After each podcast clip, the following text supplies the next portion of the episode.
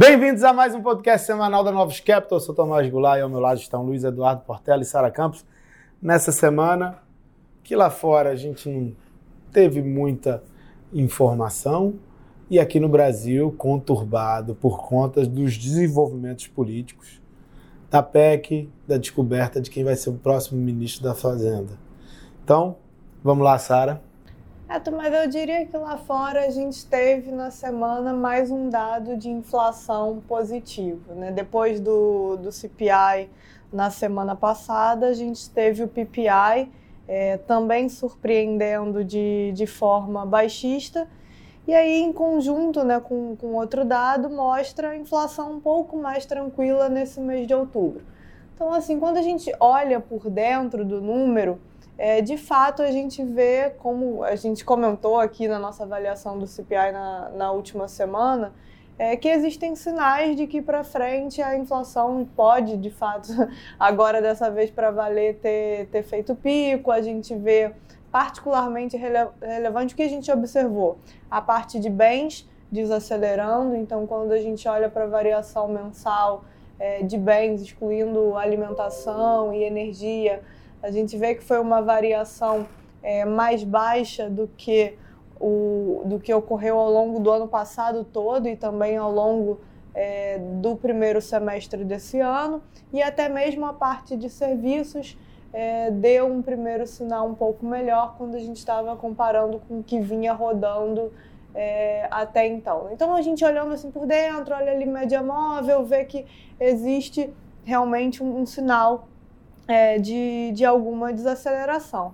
Mas, é, por outro lado, o que a gente teve durante toda a semana foi o, Fed é, tentando reforçar é, que se, tá, se trata de um, primeiro, de um primeiro dado e existe uma necessidade de você estar convicto é, na queda de inflação, o que não é o caso. Então existe esse, olha, o número foi, foi bom, o número para o mês de outubro é, deu algum sinal para gente, mas a gente está longe de poder dizer que a inflação daqui para frente é, já, já melhorou e a gente vai ver uma desaceleração é, em, em, direção à meta. Né? Então, acho que, é, de novo, né, é continuar aí observando os dados para ver se a gente tem mais sinalização ou não é, nesse sentido.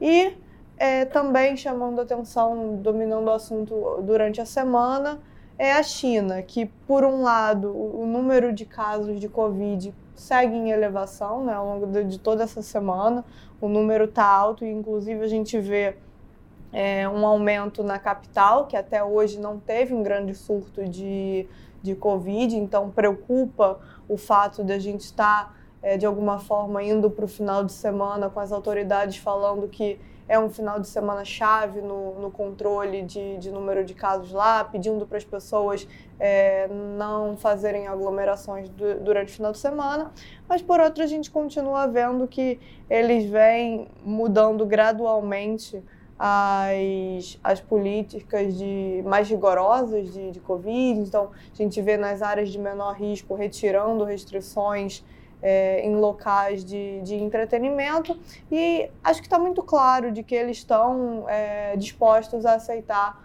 um número de casos é, mais elevado. O que a gente tenta agora é entender, né, é qual, qual seria esse, esse limiar, limiar né? quão mais elevado é, eles estão dispostos a ver o número de casos. As indicações que a gente tem até agora é que como não foi decretado nenhum tipo de lockdown mais rígido, é que eles estão é, nessa, nesse ponto mais focados na parte de, de saúde, de garantir é, equipamento médico, hospitais, para que possa atender esse aumento no número de casos que a gente está vendo. É, e esse acho que foi o principal componente que impactou os preços na semana, né? Por mais que a China né, tenha dado sinais que está caminhando aí para sair da política de Covid zero, né? acho que o aumento dos, dos casos tem preocupado o mercado. Inclusive, se você pegar as commodities na semana, caíram bastante. Né? Então, o cobre, que é bem ligado, linkado à China, caiu 7% na semana. O próprio petróleo, tem outros componentes do petróleo afetando, mas ele tem reagido muito aí a, ao Covid na China, caiu 10% é, é, na semana. Tá? Aqui junto que com os comentários de alguns membros do Fed, em especial o Bullard, né, que foi bem vocal, né, escreveu um paper é, colocando o modelo da regra de Taylor, que o juro, né, o mínimo do juro é 5% e poderia bater 6 ou 7, ajudou a reverter a esse forte, forte rally das últimas semanas. Né? Então, se pegar é, o juro americano terminou em alta essa semana, né? então é, você pegar ali o dois anos abriu é, 20 bips, você pegar 10 anos ficou estável, né? os 5 anos abriu é, 7 bips, mas reverteu aí uma tendência de forte fechamento, né? da máxima 10 anos fechou 70 bips é, recentemente. Isso ajudou né, a, a reverter aí a Bolsa Americana é, na semana, né, após né, acho que um grande rally, o S&P 500 fechou ali com próximo de 1% de queda, o Nasdaq né, com 1% de queda, né, então acho que realizando aí do, do grande movimento, o próprio dólar global, né, que teve aí, o dólar ficou muito fraco nas últimas semanas, foi uma semana é, de mais estabilidade, então o euro né, desvalorizou um pouquinho, 0,20.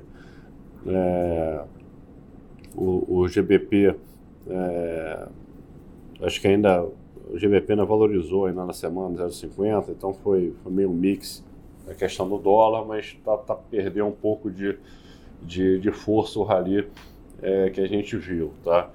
É isso e o mercado vai estar tá, vai querer acompanhar é, a ata do, do FED semana que vem, a minuta, para ter mais detalhes né, do que, que o Powell falou, que se a reunião fosse né, é, naquela data, eles iam elevar a projeção, a projeção de juros. Então acho que o evento da, da semana que vem, na semana de feriado importante nos Estados Unidos, Thanksgiving, vai ser, vai ser esse. Isso que o mercado vai, é, é, é vai estar de olho.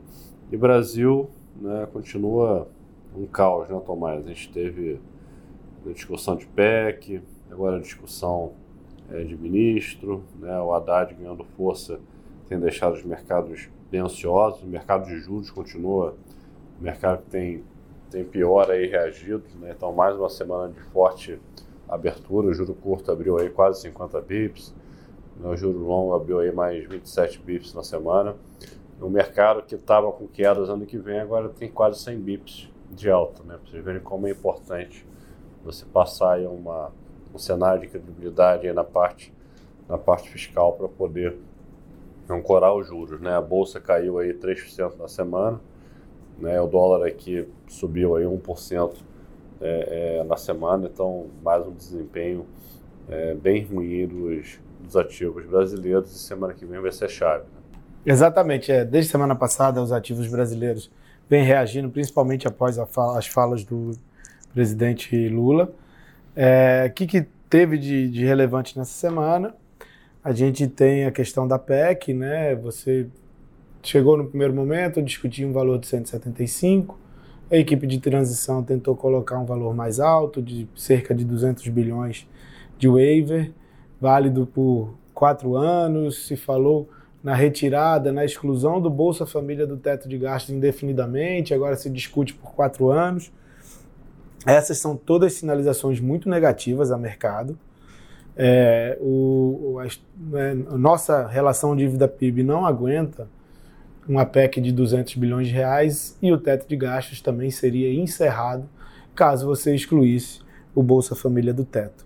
Então, assim, as sinalizações que vêm da equipe de transição sobre o desenho da PEC, elas são muito negativas. Ainda, você ainda teve é, uma questão de qualquer surpresa de arrecadação viraria necessariamente, 40% disso viraria necessariamente investimento.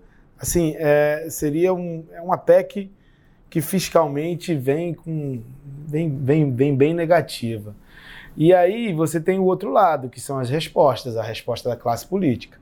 Né? Você tem toda uma discussão política de, de renovação de presidência das, das duas casas por parte do Arthur Lira e do Rodrigo Pacheco. É, eles que definem a pauta, eles que definem o andamento das PECs. Novamente, aprovar uma PEC, principalmente com um governo que não tem base, como é o governo do presidente Lula. Lembrando que é, eles conseguiram eleger uma quantidade bem pequena de, de deputados e senadores. é, frente ao desafio que eles têm, é, é, muito difícil fazer andar uma PEC sem ela ser bem, muito bem colocada e a classe política já tem dado a resposta. Você tem aí diversos senadores falando que, olha, é, até foi apelidada de, de, de, de, PEC da gastança, né? Não vou aprovar a PEC da gastança. É, você tem o Arthur Lira dando umas sinalizações que, olha, é, o que a gente tinha de acordo era passar o aumento do Auxílio Brasil de 400 para 600 e dar o ganho real de 1,5% para o salário mínimo. Isso tudo aí vai custar 80 bilhões. Então vocês mandam uma PEC aqui para a gente custando 200, olha, é um cheque em branco. O, o parlamento não vai aprovar isso. Então, no aspecto positivo a mercado, né, dado que você não tem um ministro da Fazenda, e o ministro da Fazenda é quem costuma fazer, às vezes, de defensor do tesouro, né, dos pagadores de impostos, o parlamento está fazendo esse papel e está mandando um recado para a equipe de transição e para o Lula de que não vão aceitar passar uma PEC desse tamanho dessa forma. É, o Lula está fora, né? O Lula passou o tempo todo aí na COP, estava é, lá no, no, Egito, vai voltar para organizar. Há expectativas do anúncio de qual vai ser o ministro da Fazenda semana que vem. Quem tem é, aumentado de probabilidade, dado que ele está lá junto do Lula, hoje foi fazer uma visita ao presidente é, de Portugal junto do Lula, é o ex-ministro da Educação Fernando Haddad. Acho que o Haddad não é tão bem visto pelo mercado. É, semana que vem a gente tem definição, então provavelmente semana que vem é, a gente vai continuar tendo volatilidade a mercado, a depender de quem vai ser escolhido como ministro da Fazenda. O mercado está mandando um recado para o presidente Lula de que é, o Haddad seria mal visto e caso ele entre, provavelmente o mercado vai deve performar um pouco mal ainda. E também os desenvolvimentos da PEC. A gente acha que não é uma coisa trivial você conseguir passar uma PEC num período tão rápido e sem base parlamentar.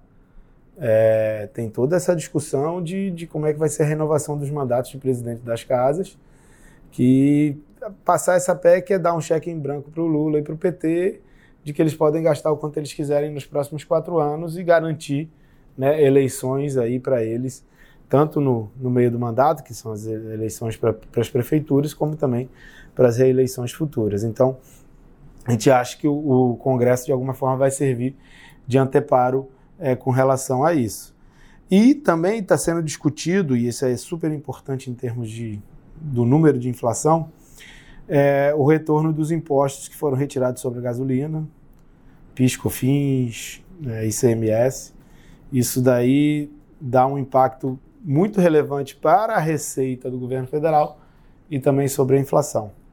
Então, se você fizer a recomposição total desses impostos, você tem cerca de 250 bips a mais na inflação do ano que vem, se for no ano que vem que vai ser colocado isso. Então, isso também afeta é, o mercado de juros, né, Portela? E tem também o IPCA 15 na semana que vem, que vai vir bem elevado, pressionado principalmente por etanol e, e, e alimentos in natura, vem acima de 0,60, ali por volta de 0,70. Então, os números de inflação de curto prazo mais pressionados, né? É, só queria só enfatizar, é, a importância que foram, acho que ontem, hoje, principalmente, os editoriais né, dos jornais, né, criticando aí a postura aí do governo, como é que ele está entrando, como é que ele está lidando aí com as questões é, da economia. Então, muita gente né, que apoiou né, da, da, da frente né, democrática aí, que eles chamaram. É, o Lula tem, tem vindo dando, dando declarações, né, é, criticando, né, então escrevendo cartas. A gente acha que isso vai ter aí algum efeito.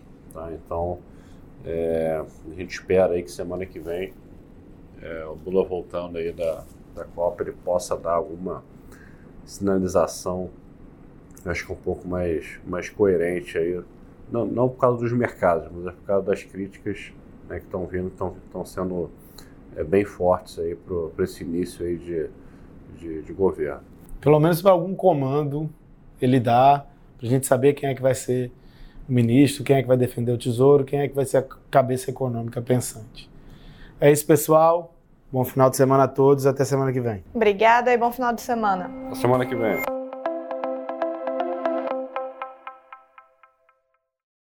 A Novos Capital Gestora de Recursos Limitada não comercializa nem distribui cotas de fundos de investimento ou qualquer outro ativo financeiro. Este podcast não constitui uma oferta de serviço pela Novos e tem caráter meramente informativo.